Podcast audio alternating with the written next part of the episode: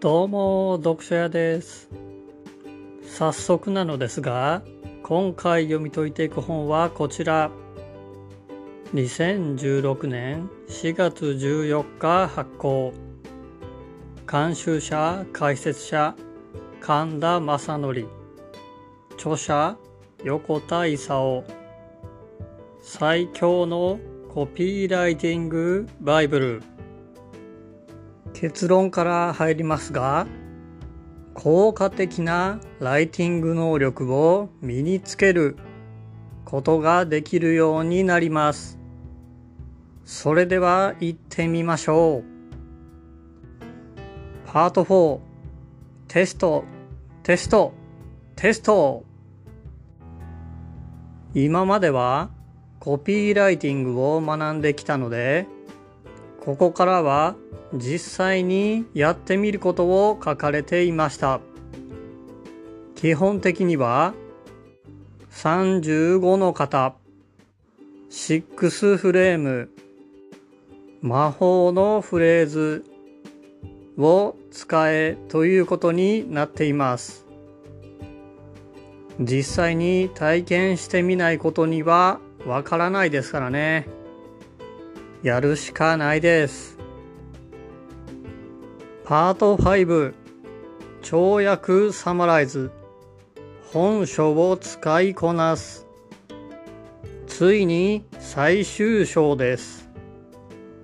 前のパートと同じで真似して応用しろと書かれてありました。1925年に書かれた伝説的なコピーが紹介されています。私がピアノの前に座るとみんなが笑いました。でも弾き始めるとというコピーです。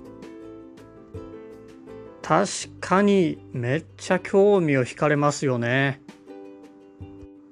これはどうと性のギャップから来るものだと言っています。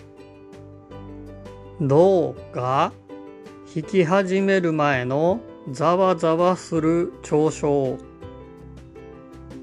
性が弾き始めた後の息を飲む驚きというものからなっています。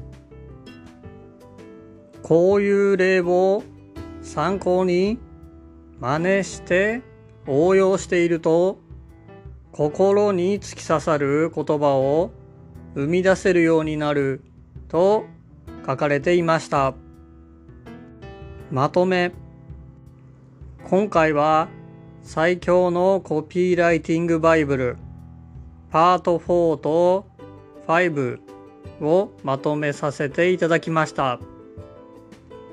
実はこの本自体が3冊をまとめた本になっておりそれを読書屋がまとめたのでより凝縮された内容となっています。なかなかつかみきれないとは思いますが聞き直しながら自分のものにしていただければと思います。読書屋も自分のものにするために何度も読み聞きして覚えていきたいと思います。他の本もいろいろと読み解いていきますのでフォローコメントよろしくお願いします。